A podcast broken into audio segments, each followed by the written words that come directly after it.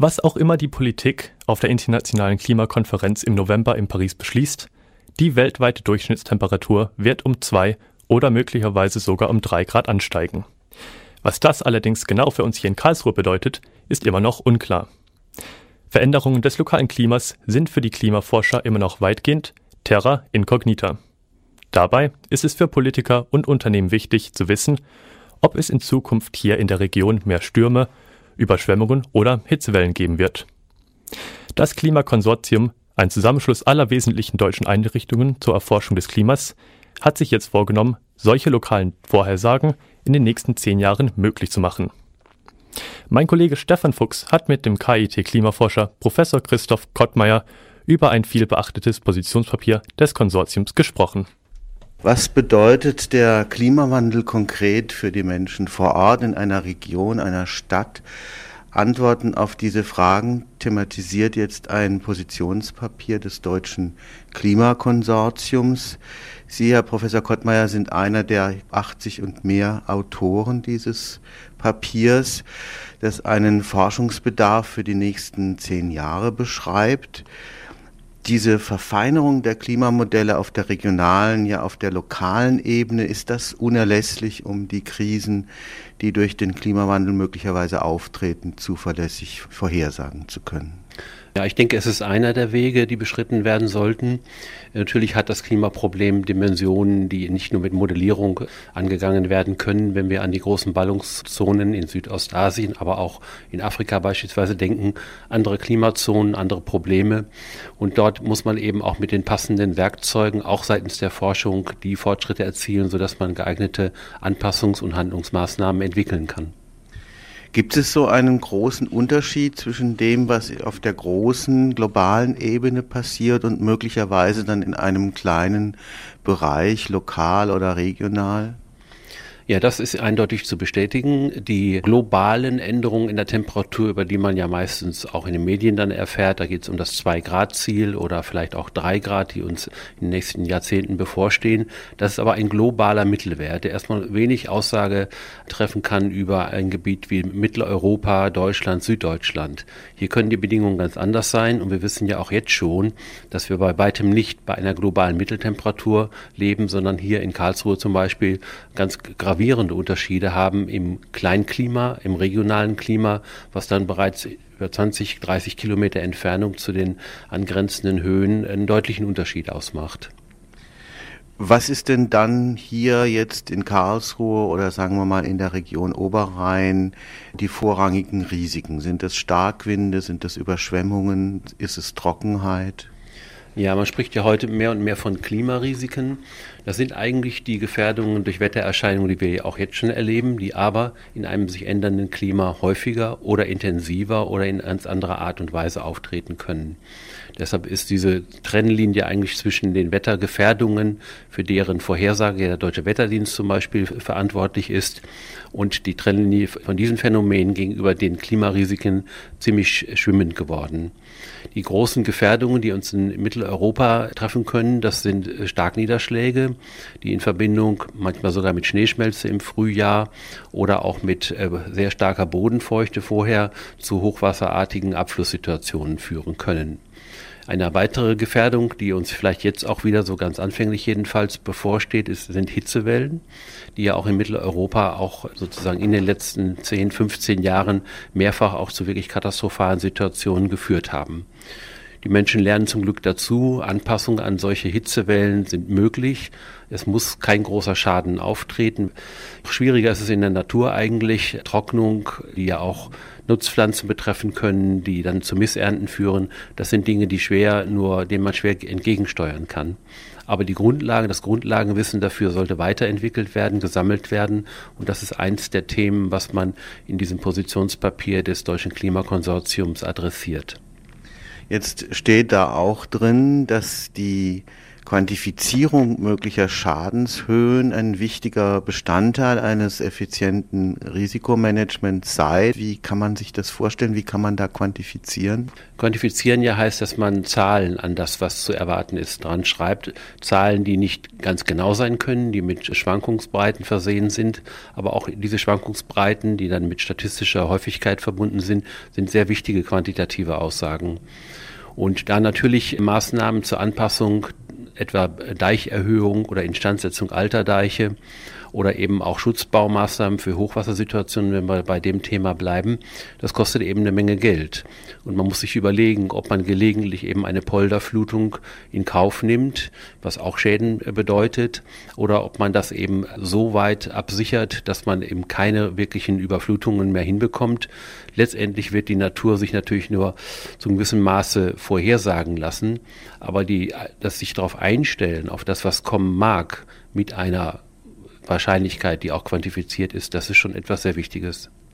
Das heißt, solche Quantifizierungen sind dann möglicherweise auch ein wichtiges Argument für die Politik, sich für bestimmte klimapolitische Entscheidungen durchzuringen. Ja, es ist für die Politik, aber auch für Unternehmen, für öffentliche Verwaltung Nehmen wir an, die Unternehmen beispielsweise ist ein wirklich gravierend zunehmendes Risiko stellt Hagel dar in Mitteleuropa, wo auch gerade hier am Institut ganz grundlegende Arbeiten durchgeführt worden sind. Und das findet bei Versicherungsunternehmen sehr großes Interesse. Denn es geht ja unmittelbar in ihre Geschäftsfelder hinein. Sie müssen sich sozusagen darauf vorbereiten, was für maximale Schadenshöhen auftreten können. Und wir haben es ja vor nicht langer Zeit erlebt, dass ein einziges Hagelunwetter oder eine kurze Serie von Hagelereignissen ganz gravierende Milliardenschäden hervorgerufen hat. Und gerade Hagelschäden sind recht flächendeckend versichert. Das heißt, da möchte man seitens einer Versicherung wissen, was auf das Unternehmen zukommt. Um jetzt die höhere Auflösung in den regionalen, ja in den lokalen Bereich hinein zu erreichen, braucht man mehr Messstationen, braucht man auch andere Modelle? Mehr Messstationen wären gut. Vermutlich wird man da aber auch nicht noch äh, sehr viel mehr tun können. Eine gewisse Automatisierung der Stationen ist noch denkbar. Die Modelle können und werden eine Weiterentwicklung erfahren. Da arbeiten wir im KIT ja auch intensiv dran mit vielen Partnern im In- und Ausland. Das ist etwas, was man beschreiten kann. Die Computerentwicklungen mit ihrer immer größeren Leistungsfähigkeit kommen uns da entgegen. Andererseits ist dann auch die Klimaforschung ein guter Kunde sozusagen für die Großrechner. Und das ist etwas, was im Zusammenspiel weiterentwickelt werden muss. Die Schritte, die man da jetzt noch in der, im Erkenntnisgewinn erzielen kann, sind natürlich sozusagen recht teuer. Man kann nicht erwarten, dass man in den Klimamodellen eine Aussageschärfe noch sehr viel weiter erreichen kann, die man mit wenig Zusatzaufwand bezüglich Modellierung und Messstationen hinbekommt. Das ist jetzt recht aufwendig geworden, aber es ist durchaus noch ein größeres Potenzial dadurch gegeben, dass man eben auch in internationaler Kooperation so etwas tun kann. Gibt es da irgendwie noch einen Bruch zwischen dem globalen Modell und den regional-lokalen? Also diese Grenzen werden gut überbrückt. Es gibt auch ganz neue zukunftsweisende Modellentwicklungen. Das ist dann so die, die sogenannte nahtlose Vorhersage, wo man also im Prinzip mit dem Modellsystem, wenn es denn mal fertig ist, von der Wettervorhersage der nächsten Tage bis zu Klimaaussagen über die nächsten Jahrzehnte bis zum Ende des Jahrhunderts zum Beispiel kommen kann. Die Modelle sind in ihrer gewissen Grundkonfiguration recht ähnlich. Deshalb ist es überhaupt denkbar. Aber wie und in welcher Art und Weise und mit welchen anderen Modellen dann auch noch abgeglichen sie betrieben werden, unterscheidet sich sehr. Jetzt ist auch in dem Papier die Rede davon, eine interdisziplinäre Zusammenarbeit anzustreben, zum Beispiel mit den Sozialwissenschaften, aber auch transdisziplinär mit der Zivilgesellschaft, mit der Wirtschaft und der Politik. Wie kann das aussehen? Ja, das ist sicherlich keine kleine Aufgabe. In diesem Klimakonsortium wird das aber sehr, sehr systematisch angegangen. Also in dieser großen Autorengruppe von 80 Personen, die kam auch deshalb zustande, weil man eben solche Fachrichtungen, wo ja auch sehr viel Erfahrung schon bereits besteht durch bisherige Arbeiten zum Klimawandel und den Auswirkungen, dass man die also zusammenbringt. Und das ist gelungen. Ich war bei solchen Diskussionen und mehrtägigen Workshops dabei. Es ist kein ganz einfacher Weg. Man hat die gleichen sozusagen Gesprächsbarrieren zu überwinden, die immer zwischen den Disziplinen herrschen. Aber ich denke, hier ist der Weg eigentlich ganz gut beschrieben und wir haben, glaube ich, mit dem Konzept, auf das sich ja alle verständigt haben, auch beschrieben, wie es weitergehen kann. Politikberatung ist ja damit eingeschlossen.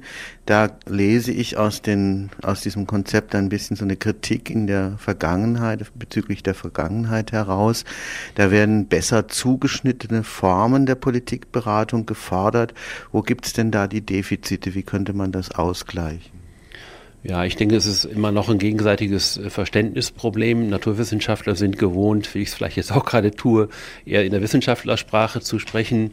Politiker dagegen haben ganz andere Entscheidungsebene. Sie müssen viele Dinge vergleichen miteinander, manchmal eben auch, wenn es um die finanzielle Ausstattung geht von bestimmten Maßnahmen, müssen sie abwägen zwischen etwa im Kindergartenausbau und Klimawandelanpassung. Und das sind Entscheidungen, bei denen Ihnen so der reine Fachmann nicht so richtig weiterhelfen kann. Ich denke aber, dass man das mit solchen Personen, die auf beiden Seiten offen sind, und es sind natürlich sehr viele Bereiche der Gesellschaft betroffen, dass man da weiterkommen kann. Und es gibt eben auch schon Methoden, die auch aus den Sozialwissenschaften her entwickelt worden sind, wie man da am besten auf ein gegenseitiges Verstehen und auch miteinander handeln zugehen kann. Jetzt ist das der Forschungsbedarf der nächsten zehn Jahre. Wo würden wir denn stehen, wenn wir das Jahr 2025 schreiben? Das heißt, welche Auflösung wird möglich sein bis dorthin, wenn Ihre Desiderate erfüllt sind? Ja, das ist eine gute Frage. Ich denke, man wird in der Auflösung, der rein räumlichen Auflösung, nochmal sehr viel feiner geworden sein zu dem Zeitpunkt wird auch jetzt gerade ein aktuelles äh, Forschungsprogramm aufgelegt, wo es darum geht, Stadtklimamodelle auf eine ganz neue Ebene zu hieven. Und das ist etwas, was eben auch im ganz andere Modelltypen erfordert. Man kann also mit den jetzigen Klimamodellen nicht einfach so mit einer Auflösung von 10 Metern in die einzelne Straßenschlucht hinein zoomen. Das ist schlechterdings technisch unmöglich. Aber man kann bestimmte Dinge eben auch verbinden über statistische Verfahren oder Modellkopplungen. Aber ich glaube, man kann wirklich dann erwarten, zumindest für die großen Ballungszonen, dass man eine sehr detaillierte Straßenschlucht oder Grüngürtel oder Stadtquartiersauflösung erreicht in den Klimaaussagen.